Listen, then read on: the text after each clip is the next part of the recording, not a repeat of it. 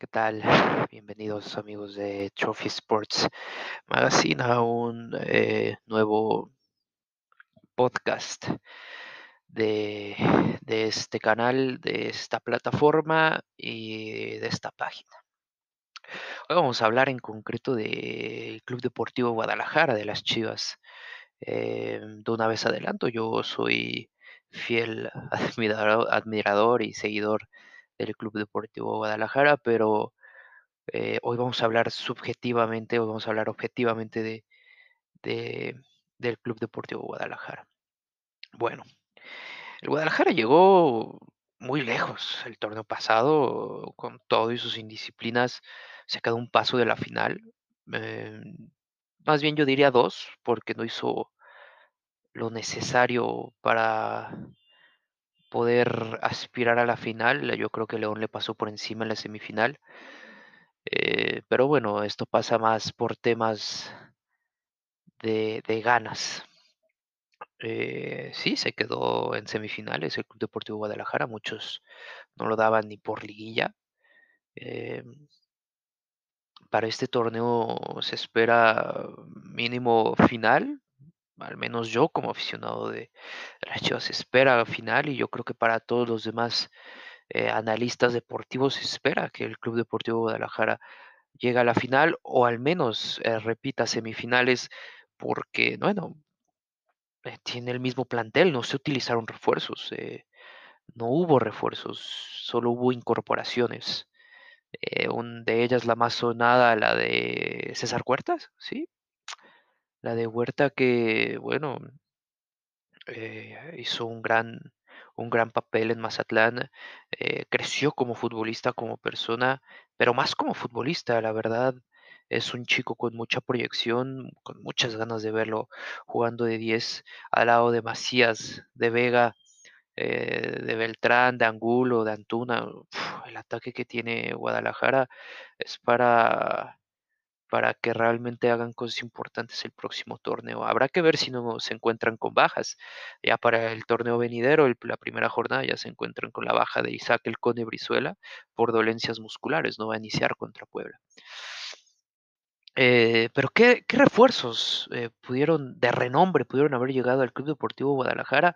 Bueno, pues la primera se manejaba la opción de, del Pocho Guzmán, pero eh, Jesús Martínez de, primeras dijo que no, que no, que no estaba en venta para, para el fútbol mexicano, que se iba a ir a Europa sí o sí.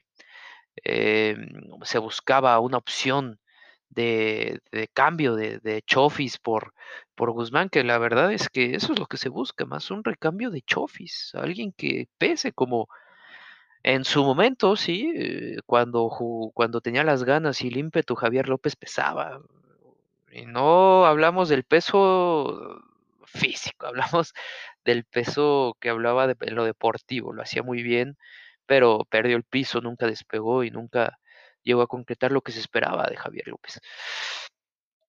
Bueno, Pocho Guzmán muy difícil. ¿Qué otras opciones sonaban? Bueno, yo creo que la más factible era la de Marcel Ruiz, este jugador mexicano joven de 20 años, eh, medio centro ofensivo, que es la, la posición que se busca apuntalar o se buscaba apuntalar, eh, con, con una altura, con una estatura imponente de pierna zurda, me parece, no, creo que es derecho, de pierna derecha, eh, gran visión de juego la de Marcel Ruiz, lo demostró en, en Gallos Blancos de Querétaro, lo demostró, lo hizo muy bien, eh, se estancó un poquito y dio el salto a Cholos y no ha demostrado mucho en Cholos. Me parece que eh, si hubiese llegado a Chivas hubiera sido una gran oportunidad para él de que lo hubiese aprovechado y, y hubiera explotado, hubiera despegado, no se sabe, pero yo creo que hubiera sido una buena, una gran decisión por parte de Marcel Ruiz.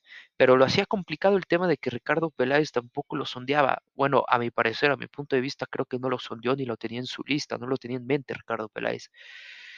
Y pues si no era Marcel Ruiz, bueno, estaba lo de el, buen y osado eh, Chapo Montes, que eh, aún no me creo las estadísticas que vi, eh, lo comprobé en Transfermarkt, jugó todos los partidos del torneo, o sea, jugó las 17 jornadas y jugó las jugó la, toda la liguilla, todos los partidos de liguilla sin cambios.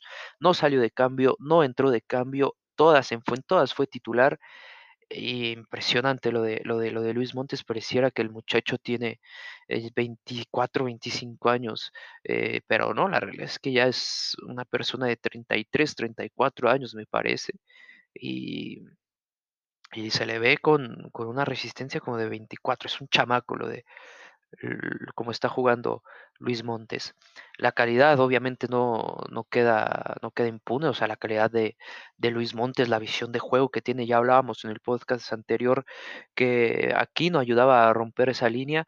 Si llegaba Chivas, eh, Luis Montes, eh, ¿Quién iba a romper la línea para, para, tocar con Luis Montes? Está claro, era Beltrán. Yo creo que ver a Beltrán y a Luis Montes juntos en un campo hubiera sido una de las, una de las mayores satisfacciones para el fútbol mexicano y para los chivermanos, sin duda alguna. Hubiera sido un derroche de talento, de velocidad y de clase al toque del balón impresionante en ese mediocampo de visión, no me lo quiero imaginar, de verdad, hubiera sido una gran mancuerna. Beltrán, Molina incluso y el Chapo Montes en, ese medio campo. Tristemente yo creo que Peláez no lo tenía tampoco en mente ni lo sondeó por el tema de la edad, pero bueno, son decisiones que no solo las toma Peláez, no solo las toma Mauri, no solo las toma Varela, no solo las toma tampoco eh, Michele Años, sino también hay que preguntarle al cuerpo técnico, a Bucetich, eh, que esperemos logre hacer un, gran trabajo, que mantenga unido el grupo, que mantenga ese ímpetu con, que terminó el torneo. Yo creo que le vino de maravilla la contratación de Bucetich al, al Club Deportivo de Guadalajara. Es algo, es algo que tenía pendiente, me parece, Bucetich en su lista de, logros, de hazañas, dirigir a uno de los clubes más populares e importantes del fútbol mexicano como lo es Chivas.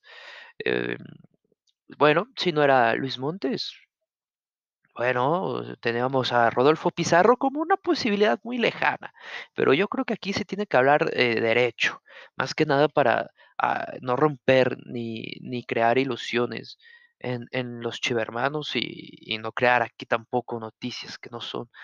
Creo que lo de Pizarro era muy, muy complicado. Había una pequeña posibilidad eh, con un préstamo, eh, pero la cosa es que no sé si Pizarro le hubiera agradado venir a préstamo solamente un torneo en lo que se reactivaba la liga, la Major League Soccer, eh, allá en, en, en, Estados Unidos, la MLS.